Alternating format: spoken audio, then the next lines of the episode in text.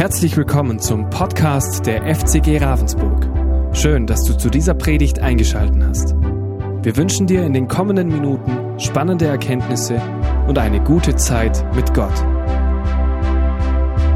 Schön, dass ihr alle so zahlreich da seid. Geht's euch gut? Schön, das ist doch Hammer zu hören. Äh, für alle, die mich noch nicht kennen, ich bin naturell, ich bin einer der Pastoren hier in der Gemeinde und wir befinden uns gerade mitten in einer Predigtserie, die wir Krisen genannt haben.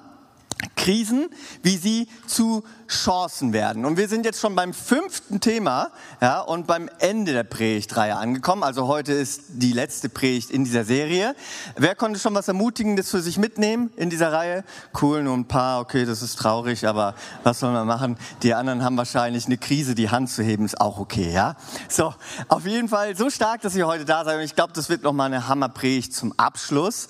Und ähm, in dieser Predigtreihe ging es darum, mal aufzuzeigen, wir leben in einer Welt, wo Krisen einfach da sind, oder? Corona-Krise, Krieg, Klimakrise, all diese Krisen, Finanzkrise, was auch immer da auf uns zukommt oder was hinter uns liegt oder was man schon alles mitgemacht hat. Man befindet sich immer in Krisen und wir wollen aufzeigen, wie Gott Krisen für uns zu Chancen machen kann.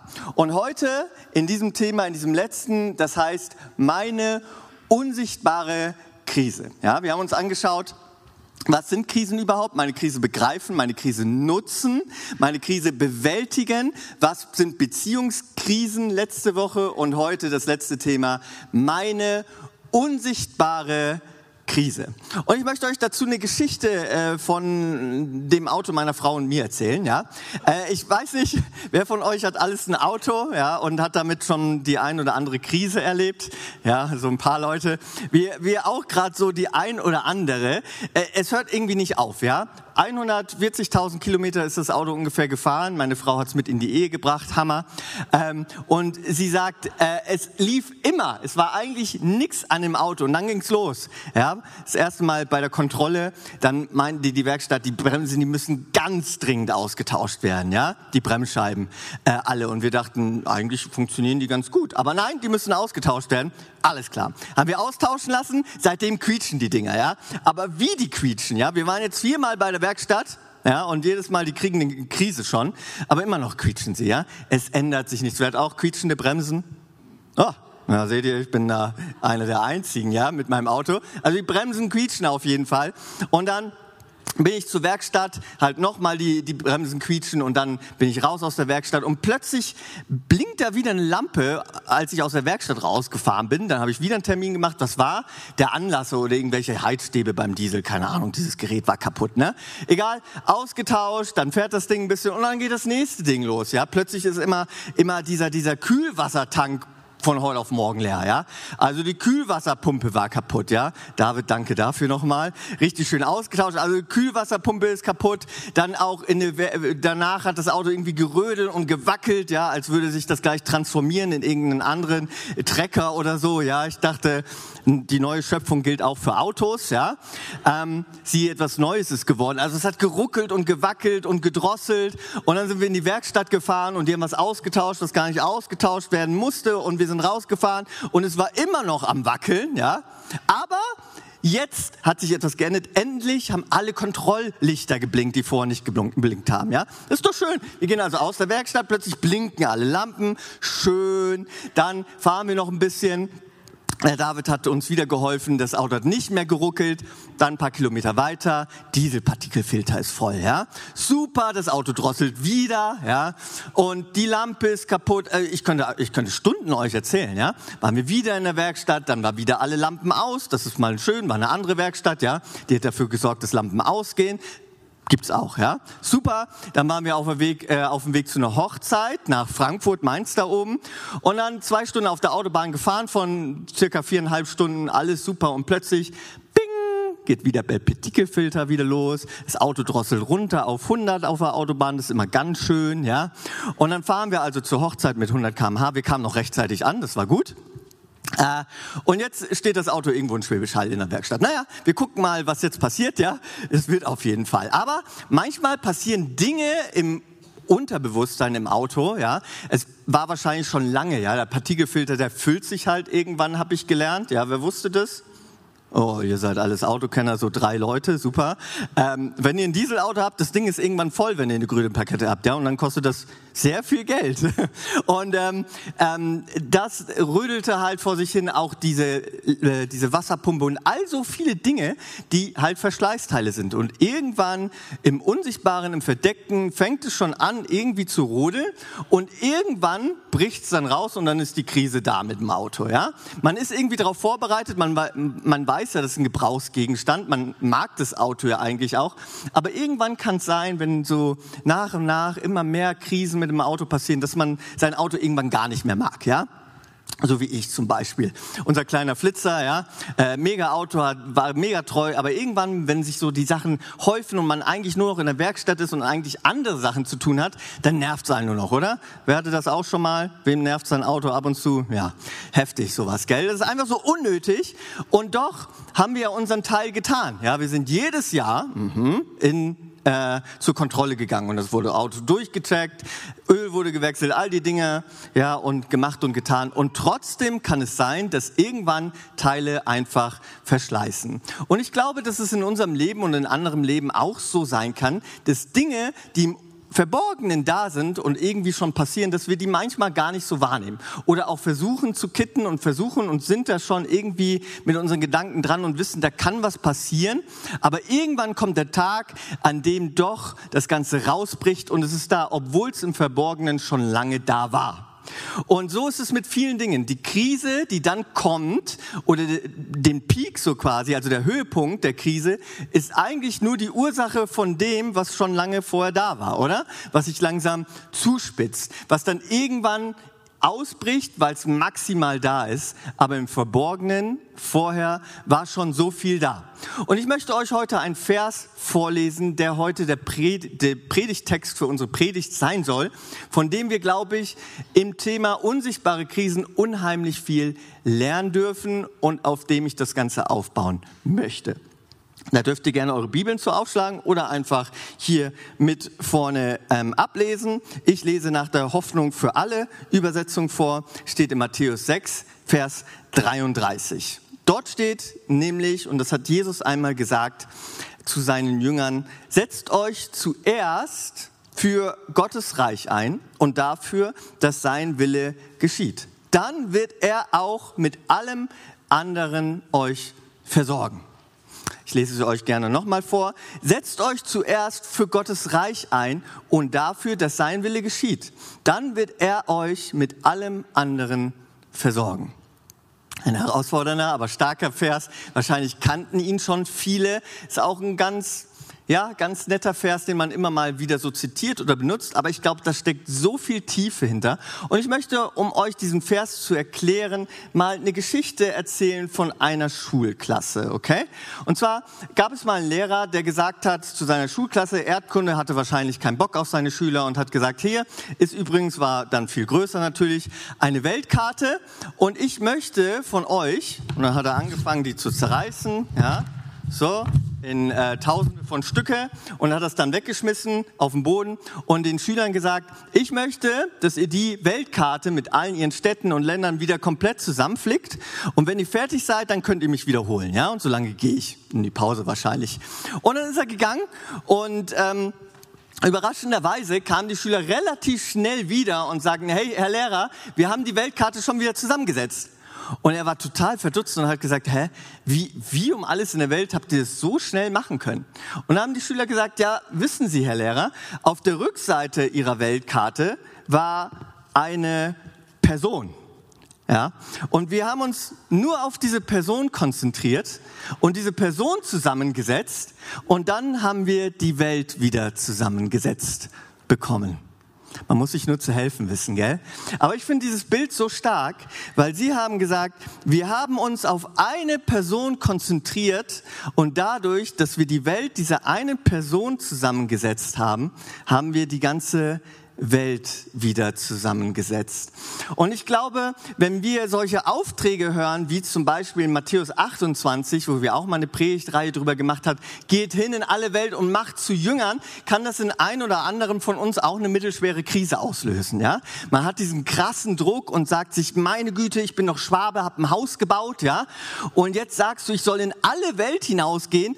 Ich weiß nicht, ich kann mir glaube nur ein Haus leisten, ja, und jetzt soll ich auch in alle Welt rausgehen und da da Häuser bauen, nein, keine Ahnung, und dort Menschen erreichen, das kann irgendwie eine mittelschwere Krise in einem auslösen oder einen Druck oder man fragt sich in seinem Christsein, hey, mache ich, gehe ich diesen Auftrag überhaupt an? Lebe ich diesen Auftrag? Lebe ich danach? Begegne ich den Krisen anderer Menschen, so wie Gott das auch für mich möchte? Und es ist schon gut, wenn er das positiv herausfordert, oder? Und ich möchte heute für uns gemeinsam den Fokus darauf legen, wenn wir die Welt und die Krise dieser Welt erreichen wollen. Wir wollen ja immer gerne Weltenveränderer sein, oder? So geht's auf jeden Fall mir. Und sagen, hey, wir wollen der Unterschied in der Krise der gesamten Weltheit sein. Dann fängt es aber immer an mit einer Person. Ja? Wenn wir die Welt von einer Person zusammensetzen, dann können wir zu dem Auftrag beisetzen, wo Gott uns gesagt hat, kümmert euch um die ganze Welt. So wie auch in Matthäus 6, Vers 33, es heißt, trachtet zuerst nach dem Reich Gottes, dann wird euch alles andere gegeben, ja, was ihr benötigt. Und ich möchte uns heute runtergebrochen diesen Satz, diesen Hauptsatz mitgeben. Hey, wenn du dich um das kümmerst, was Gott kümmert, kümmert sich Gott um das, was auch dich kümmert.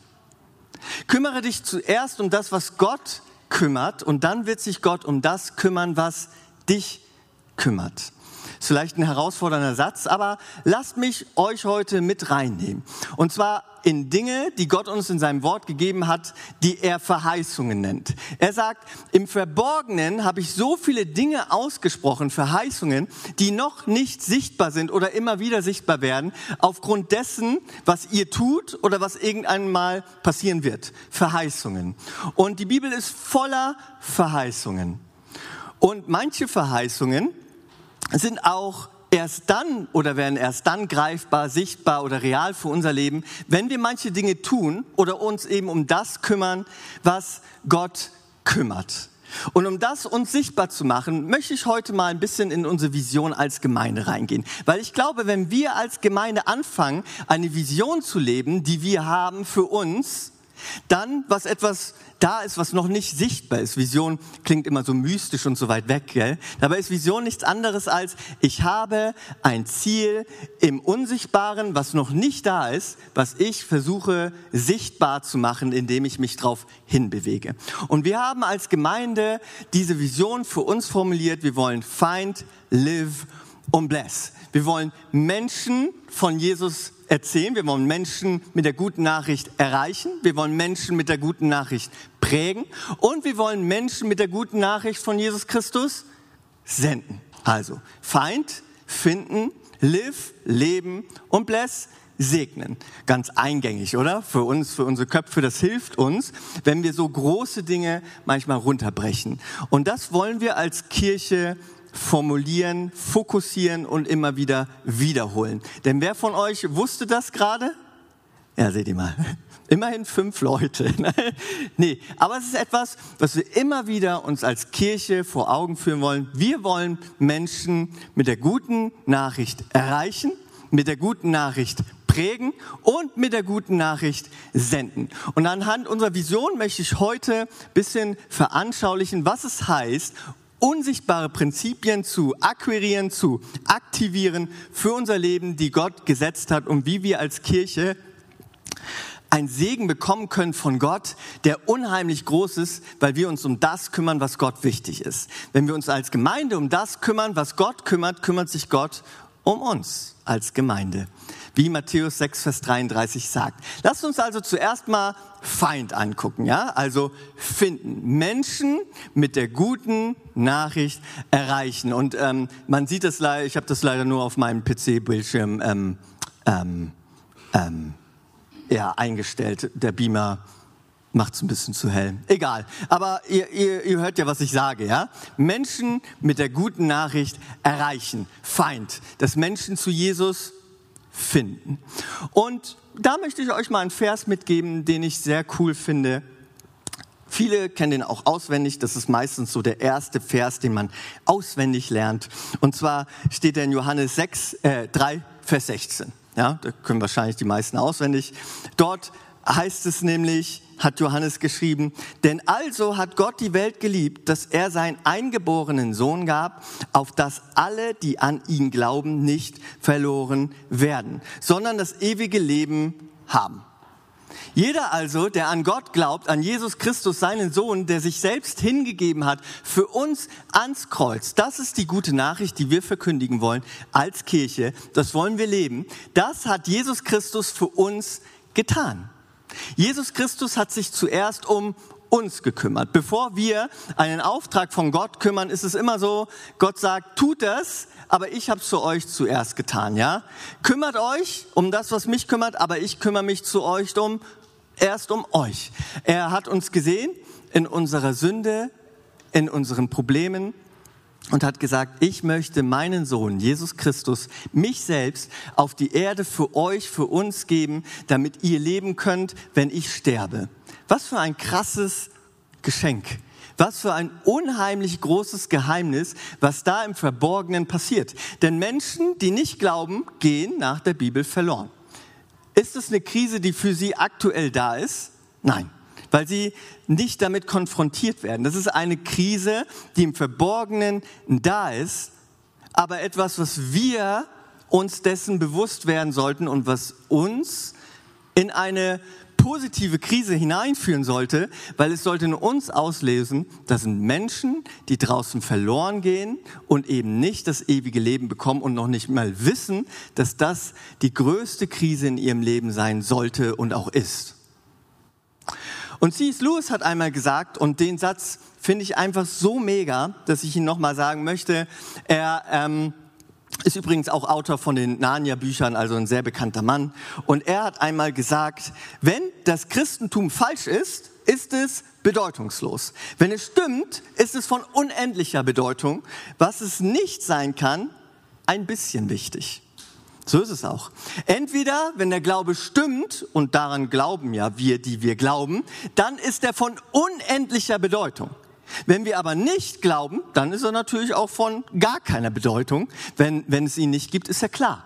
Aber eins kann der Glaube niemals sein, halb wichtig. Irgendwie, ja, ich glaube halt und irgendwie ist das so ein Bestandteil oder ja, du darfst halt deinen Glauben haben, aber ich glaube nicht oder wir glauben und sagen, das sind Menschen, die nicht glauben, aber es ist ja eigentlich kein Problem.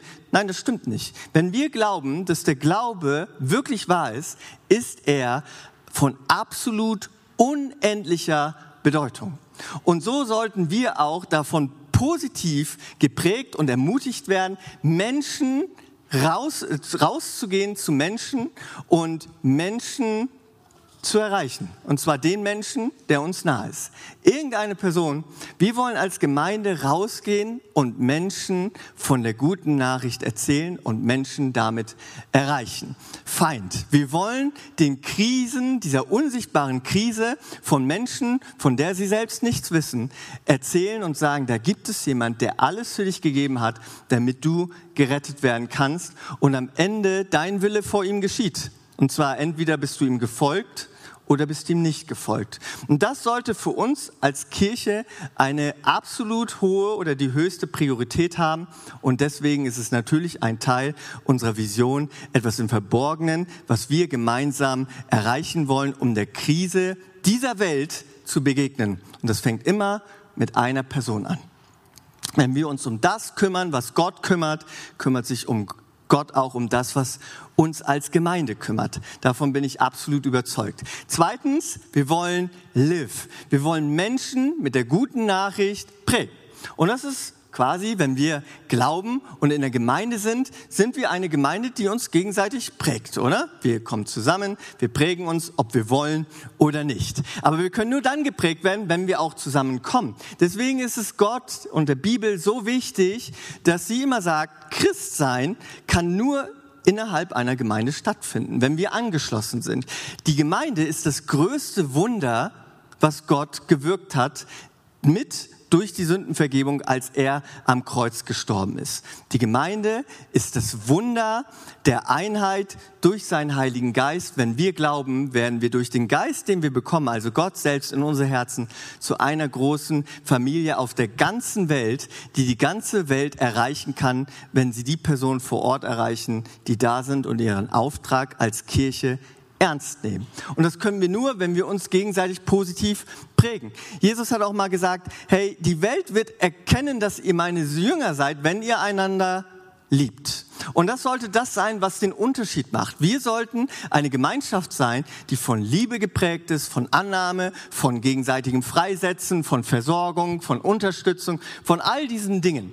Und ich möchte euch mal ein Vers zeigen, wie wichtig doch auch diese Verheißungen und Prinzipien sein können für die Gemeinde, aber auch im Umgekehrten, wenn wir uns nicht um das kümmern, was Gott eben wichtig ist, sondern uns sogar gegen das stellen, was Gott wichtig ist.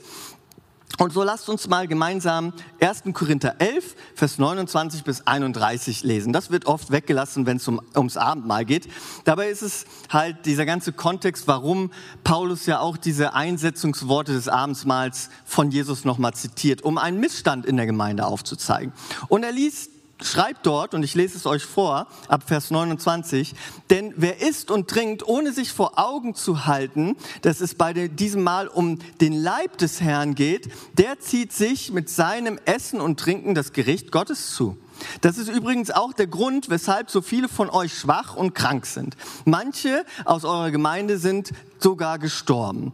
Würden wir uns selbst einer kritischen Beurteilung unterziehen, dann würde der Herr uns nicht richten. Das sind so Verse, die uns meistens nicht ganz so sehr gefallen, gell? Die tut man dann gerne weg und sagt, hey, alles ist super positiv und so. Aber wisst ihr, wenn wir der Krise und unserer Gemeinde begegnen, indem wir zusammenwachsen und uns vor Augen führen, dass es in der Gemeinde um die Einheit geht, dann ist da auch viel Segen, viel Frucht viel Verheißung hinter. Aber wenn wir uns bewusst dagegen stellen und sagen, ich stelle mich gegen dieses Wunder der Einheit, Wunder der Liebe in der Gemeinde, dann kann es sein, dass Dinge daraus resultieren, muss natürlich nicht immer und nicht immer das Böse hinterm Busch vermuten, ja, das will ich damit nicht sagen, aber es gibt Dinge, die im Verborgenen sein können, von denen wir uns gar nicht bewusst sind, weil wir leben, wie Gott es eigentlich nicht möchte und uns genau gegen das stellen, was Gott kümmert. Und was kümmert Gott? Die Gemeinde. Unglaublich. Es ist das Wunder, das Gott in diese Welt gesetzt hat. Das Licht der Welt, Salz und Erde. Und er kümmert sich unglaublich, weil die Braut, also die Gemeinde ist seine Braut, ist die Frau von Jesus Christus. Und wer sich bewusst gegen seine Frau stellt oder über die Gemeinde lästert oder schlecht über seine Geschwister redet oder sich irgendwas Blödes halt tut, das mag Gott einfach nicht. Ja? Wie schnell sind wir dabei, dass wir als Gemeinde über andere Gemeinden schlecht reden oder dabei, dass wir übereinander schlecht reden, oder? Wie schnell geht es, dass wir uns selbst Krisen schaffen, weil wir uns gegen das stellen, was Gott wichtig ist? Hey, wir sind nicht perfekt und das ist auch gut so. Ja, wir prägen einander, wir bringen einander nach vorne, aber andere Gemeinden, ja, andere Gemeinden haben auch ihre Vorzüge und sind auch Gottes Braut. Ja? Selbst wenn wir manchmal darüber nachdenken und denken, ah, das, das geht so schnell, da redet man so schlecht voneinander, oder? Oder auch von seinen Geschwistern. Und ich sage euch, ich glaube, uns ist es, mir ist es auch ganz wichtig und uns sollte es wichtig sein, als Kirche, als Gemeinde hier in Ravensburg, dass wir wirklich sichtbar uns gegenseitig unser Verhältnis von Liebe, von Wertschätzung, von Annahme und von Vergebung geprägt ist. Und nicht von schlechten Reden, von Lästern, von Beinen in den Weg stellen, von Fertigmachen und all diesen Dingen. Ich glaube, wenn wir uns bewusst gegen das stellen, was Gott kümmert, dann kann es sein, dass wir aus den Verheißungen und den Segensansprüchen manchmal auch raustreten oder aber auch, dass es kritisch werden könnte. Selbst wenn es jetzt krass klingt, ja. Aber ich glaube, das kann so sein. Deswegen, wenn wir uns um das kümmern, was Gott kümmert, kümmert sich Gott auch um das, was uns kümmert. Und wenn wir als Gemeinde anfangen, die Welt erreichen zu wollen, dann müssen wir anfangen, zuerst unsere Brüder und Schwestern im Herrn hier in FCG Ravensburg zu erreichen, zu lieben, zu vergeben, zu prägen. Und ich glaube, das ist schon eine Lebensaufgabe, oder? Ich meine, müssten ja nur mich angucken, ja? Mit mir hier immer Liebe, Prägung, mich auszuhalten, ist auch schon anstrengend genug, gell? Nein. Okay, cool. Aber ihr wisst, was ich meine, ja? Das ist ein Punkt als Gemeinde, der uns unglaublich wichtig ist. Wir wollen Menschen mit der guten Nachricht prägen und so leben, dass wir auch etwas sind, was gut prägt, ja? Wir wollen Menschen positiv prägen und uns, uns um die Menschen kümmern, um die sich Gott auch kümmert. Und als drittes, als letzten Punkt und Teil unserer Vision ist es der Punkt bless, also Menschen mit der guten Nachricht erreichen, segnen. Und es gibt viele Verheißungen im Unsichtbaren, die Gott ausgesprochen hat. Und da gibt es wirklich zahlreiche. Mir sind zwei Dinge wichtig geworden, die ich euch heute mitgeben möchte, die ich euch vorlesen möchte, woran einfach erkennbar wird, wenn wir Menschen segnen, segnet Gott auch uns. Ja, wenn wir uns um das kümmern, was Gott wichtig ist, dann kümmert sich Gott um das, was uns auch wichtig ist. Und zwar einmal 2. Mose 20, Vers 12. Das ist eins der zehn Gebote und das einzige der zehn Gebote, das eine Verheißung in sich trägt. Das heißt, dort hat Mose geschrieben, ehre deinen Vater und deine Mutter, dann wirst du lange in dem Land leben, das ich, der Herr, dein Gott, dir gebe. Wenn du dich um deine Eltern kümmerst und sie ehrst, wirst du, das ist die einzige Verheißung in den zehn Geboten, wirst du lange leben.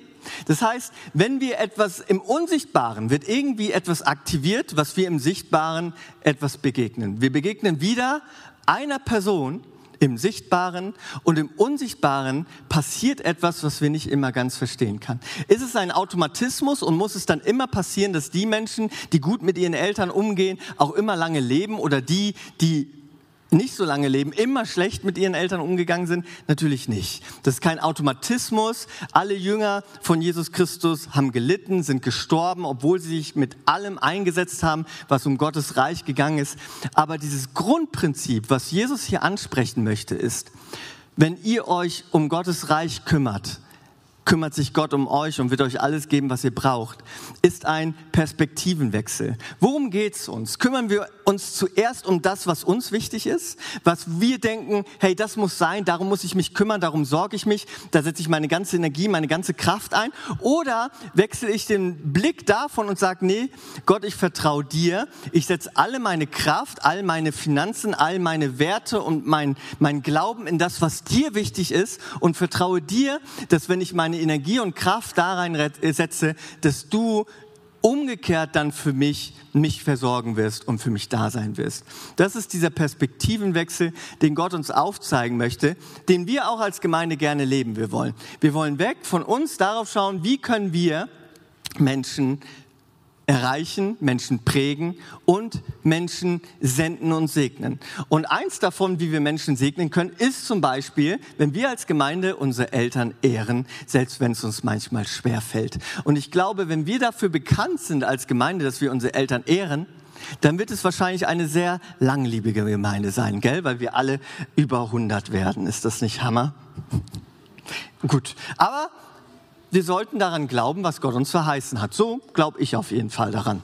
Dann 1. Mose 12, Vers 13. Wer dir Gutes wünscht, das hat er zu Abraham gesagt, den werde ich segnen. Wer dir aber Böses wünscht, den werde ich verfluchen. Alle Völker der Erde sollen durch dich gesegnet werden. Gott spricht hier zu Abraham und sagt quasi, um es applikatorisch auf heute zu beziehen, wenn wir die Juden, das Volk Gottes segnen, segnet Gott auch die Völker, die die Juden segnen. Und das ist jetzt ganz runtergebrochen, da gibt es viel mehr zu sagen theologisch. Aber ich glaube, es kann ein Segen sein, wenn wir als Christen uns für die Menschen einsetzen, die Gott wichtig sind.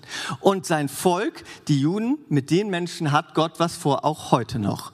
Und wir wollen uns auch, und wir haben hier auch in der Gemeinde Bereiche, die sich wirklich stark machen für Israel, für die Juden. Und dafür wollen wir als Gemeinde auch bekannt sein. Und dafür gibt es noch so viele Dinge, wo wir Menschen segnen können. Und ich komme langsam zum Schluss meiner Predigt. Hey, find, live und bless ist unsere Vision. Wir wollen Menschen mit der guten Nachricht erreichen, Menschen mit der guten Nachricht prägen und Menschen mit der guten Nachricht von Jesus Christus senden. Und das wollen wir als Gemeinde leben. Ich glaube, wenn wir als Gemeinde anfangen, uns um das zu kümmern, was Gott kümmert, wird Gott sich auch um uns kümmern. Und dieses Kümmern in Matthäus 6, Vers 33 bezieht sich vor allem Dingen um das Materielle, um Versorgung, um Essen, um Trinken, um Kleidung, das was im Vers äh, Vers 8, glaube ich, oder 6 vorher vorkommt. Also es bezieht sich alles um diese Versorgung, das, was wir brauchen.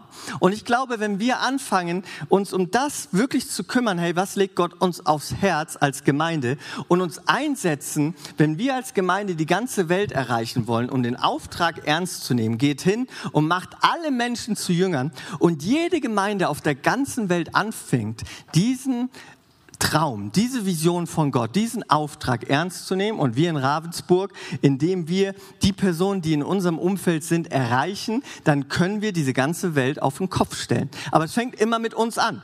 Welche Person hat eine Krise und wo können wir Menschen erreichen, prägen und senden? Wir wollen Menschen erreichen, ja, Menschen zu Jesus führen. Wir wollen Menschen prägen. Wir wollen ihnen vergeben, sie lieben, sie nach vorne bringen, ähnlicher werden wie Jesus auch von uns und Menschen senden, indem wir Gutes tun. Das, was Gott uns aufgetragen hat, was wir tun sollen. Und da gibt es so viele Dinge, wo wir Menschen heute in dieser Welt auch etwas Gutes tun können und sollten. Feind, live und bless. So viele Dinge passieren im Unsichtbaren, was wir uns oft, glaube ich, gar nicht so bewusst sind, oder? Was passiert da alles und ist am Rödeln, obwohl wir im Sichtbaren leben? Aber es ist gut, manchmal auch von diesen sichtbaren Krisen wegzublicken. Hey, welche unsichtbaren Krisen gibt es da eigentlich in meinem Leben und in dem Leben anderer Menschen? Vielleicht können manchmal Ursachen irgendwo herkommen. Muss nicht immer, gar nicht, ja? Aber vielleicht kann es manchmal einen Ursprung haben. Oder da gibt es Menschen, die verloren gehen, die in einer Krise leben, die sie gar nicht wissen, aber wir wissen. Entweder ist Glaube von gar keiner Bedeutung oder von unendlicher Bedeutung. Und für mich ist Glaube von unendlicher Bedeutung und das sind Menschen, die verloren gehen, die geprägt werden sollten mit dem wunderbaren Evangelium von Gott und gesegnet und gesendet werden sollten.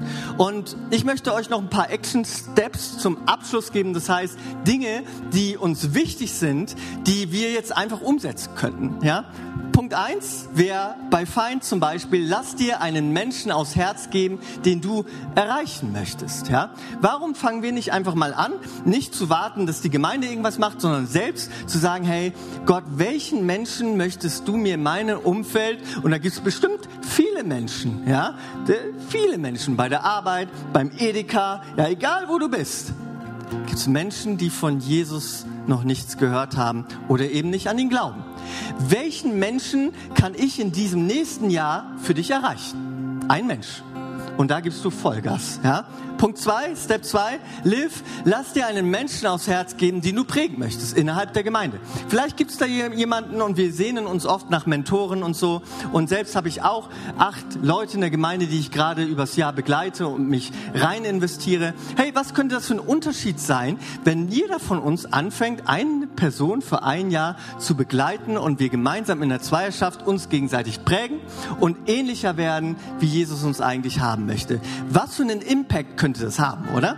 Und als dritten Punkt, bless ähm, lass dir einen Menschen aufs Herz geben, den du segnen möchtest. Vielleicht gibt es da in diesem Jahr eine Person in deinem Umfeld, der es gerade gar nicht gut geht. Vielleicht ist sie krank und braucht Pflege, vielleicht braucht sie Finanzen, vielleicht braucht sie ein offenes Ohr, vielleicht braucht sie jemanden, der sie von A nach B fährt, was auch immer. Vielleicht gibt es da ja eine Person, die Hilfe braucht. Ja? Und wir haben auch eine Schwester, Marion Türk zum Beispiel, die braucht auch eine Person, die sie für ein Jahr mal begleitet und ihr hilft, ab und zu zum Arzt zu kommen und hinzuhören und da zu sein, eine Schwester. Und ich habe das schon oft angesagt, aber ich glaube, bei einer 300-Mann-Gemeinde kriegen wir eine Person hin, die sie begleitet, oder? Dann löst die meine Krise in meinem Herzen, okay? Ähm, ich bin leider keine Frau, ja, oder zum Glück, ja? Also so wie ich halt bin und das ist auch okay so. So, also auf jeden Fall, wir brauchen eine Frau, die sich um die Marion kümmert. Und ich glaube, da sind so viele Menschen draußen, die eine Sendung brauchen. Einen Menschen wie wir, den der oder die ihnen begegnen können. Hey, lasst euch doch mal zu jedem dieser Punkte eine Person aufs Herz geben. Was für einen Impact könnte das haben, wenn drei bis 400 Menschen diesen Auftrag jährlich wahrnehmen? Ey, ich sag euch das. Das wäre unwahrscheinlich krass. Ja? Wenn jede Person in einem Jahr eine Person zu Jesus führt Das wäre schwierig bei den Taufen, ich weiß, aber es macht auch Spaß, 300 Menschen im Jahr zu taufen, ja? Aber wisst ihr, was das für einen Impact haben könnte, wenn 300 Menschen sich in andere 300 Menschen investieren und gemeinsam Jesus ähnlicher werden, lernen zu vergeben, lernen einander anzunehmen und zu lieben? Und was für einen Unterschied würde es machen, wenn wir 300 Menschen uns in einzelne Personen in Ravensburg investieren und sie einfach so lieben, wie Jesus sie liebt? Ich glaube, wenn wir das anfangen als Gemeinde, diese Vision wirklich lebendig, nahbar für uns zu machen, hat das einen unheimlichen Impact auf die unsichtbare Krise dieser Welt, die nur wir kennen können, weil wir eben daran glauben. Und so lasst uns uns stark machen für diese Vision. Und ein Beispiel, und sorry, ihr schafft es, ja, dann dürft ihr spielen. Ein Beispiel noch zum Schluss, ja, äh, um das Ganze nochmal greifbar zu machen. Hey, ein Basketball, okay, kostet ungefähr 40 Euro, ja. Gibt es wahrscheinlich auch sehr gute, die 100 Euro oder so kosten, aber ungefähr 40 Euro. Wenn aber Michael Jordan diesen Basketball einmal benutzt und damit spielt, kostet der ungefähr über eine Million. Ja? Ist er dann plötzlich wert, einfach nur, weil er damit gespielt hat. Also können wir daraus wahrscheinlich lernen, dass es der Wert von etwas nicht nur um die Sache geht, sondern vielmehr was dahinter steckt, oder? Ich meine, David hatte einen Stein und eine Steinschleuder und besiegte Goliath. Mose hatte einen Stock und teilte das Meer. Ein Junge hatte fünf Brote und zwei Fische und damit wurden Tausende von Menschen gespeist. Hey, wenn wir das benutzen, was Gott uns als Gemeinde anvertraut hat und wirklich anfangen, egal wie unspektakulär das aussieht, egal wie klein, anfangen, das zu haben und das zu benutzen, was dir und mir gegeben wurde und das wirklich einsetzen, hey, was für einen Unterschied könnte das machen? Welchen Feind könnte das besiegen? Welches Meer könnte das teilen? Welche Menschen auf dieser Welt könnte das versorgen? Ich glaube, im Unsichtbaren ist so viel mehr Wert dahinter, denn der Gott, der uns sendet, ist so viel größer als jede Krise in dieser Welt und in unserem Leben. Nur wir müssen anfangen, als Gemeinde mobil zu werden und zu sagen, wir leben diesen Auftrag, auch wenn uns das etwas kostet. Matthäus 6, Vers 33 lese ich noch einmal zum Abschluss vor und dann beende ich auch meine Predigt. Setzt euch zuerst für Gottes Reich ein und dafür, dass sein Wille geschieht. Dann wird er euch mit allem anderen versorgen. Hey, lasst uns mal unsere Sorgen ausblenden und uns darauf konzentrieren, was, um was sich Gott sorgt. Als Gemeinde und persönlich. Ja? Unsere Krise mal ausblenden und uns um die Menschen kümmern, um die sich Gott kümmert. Hey, wenn sich jeder anfängt, um jemand anderen zu kümmern, dann ist es sich auch wieder um uns gekümmert, oder? Meine Güte, das war so ein schlauer Satz, ey. Nein.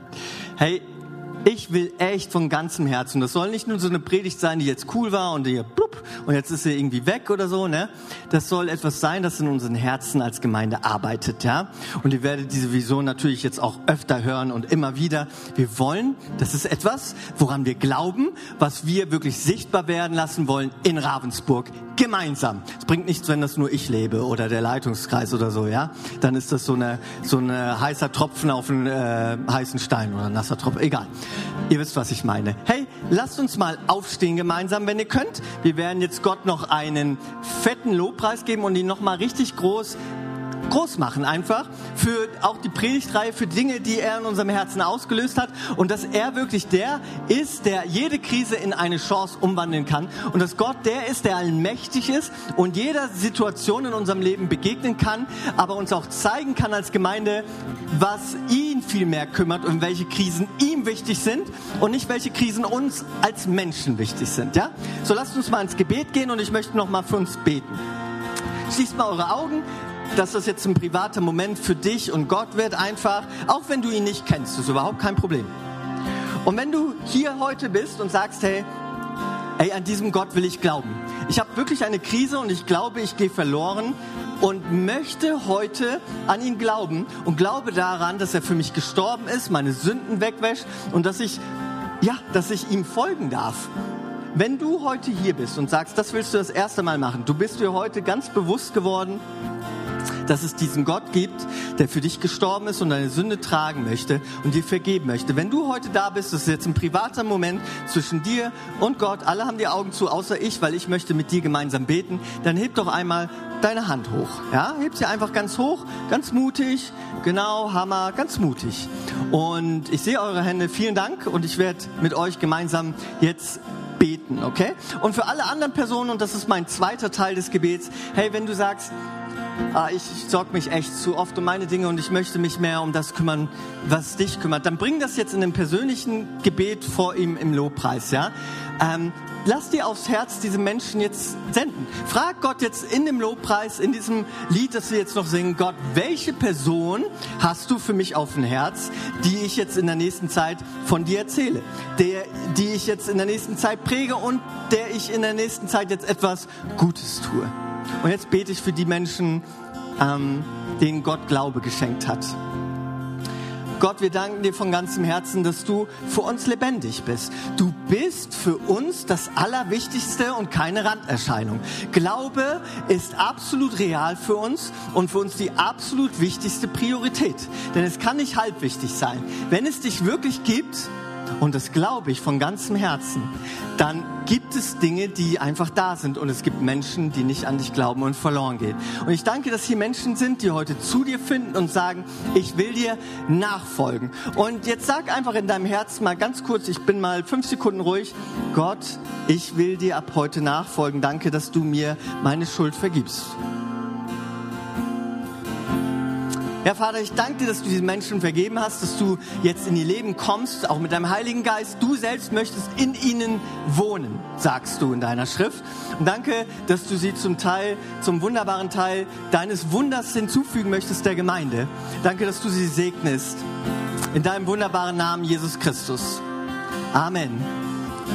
Und wenn du hier bist und sagst, ich hab meine Hand gehoben und möchtest Teil dieser Gemeinde werden. Wir haben Next Steps, dazu wird meine Frau später noch mehr erzählen. Da wirst du reingeführt, was es heißt, ein Teil dieser Gemeinde zu sein. Was es heißt, ein Teil dieses Wunders zu sein, was Gott geschaffen hat. Okay? Amen.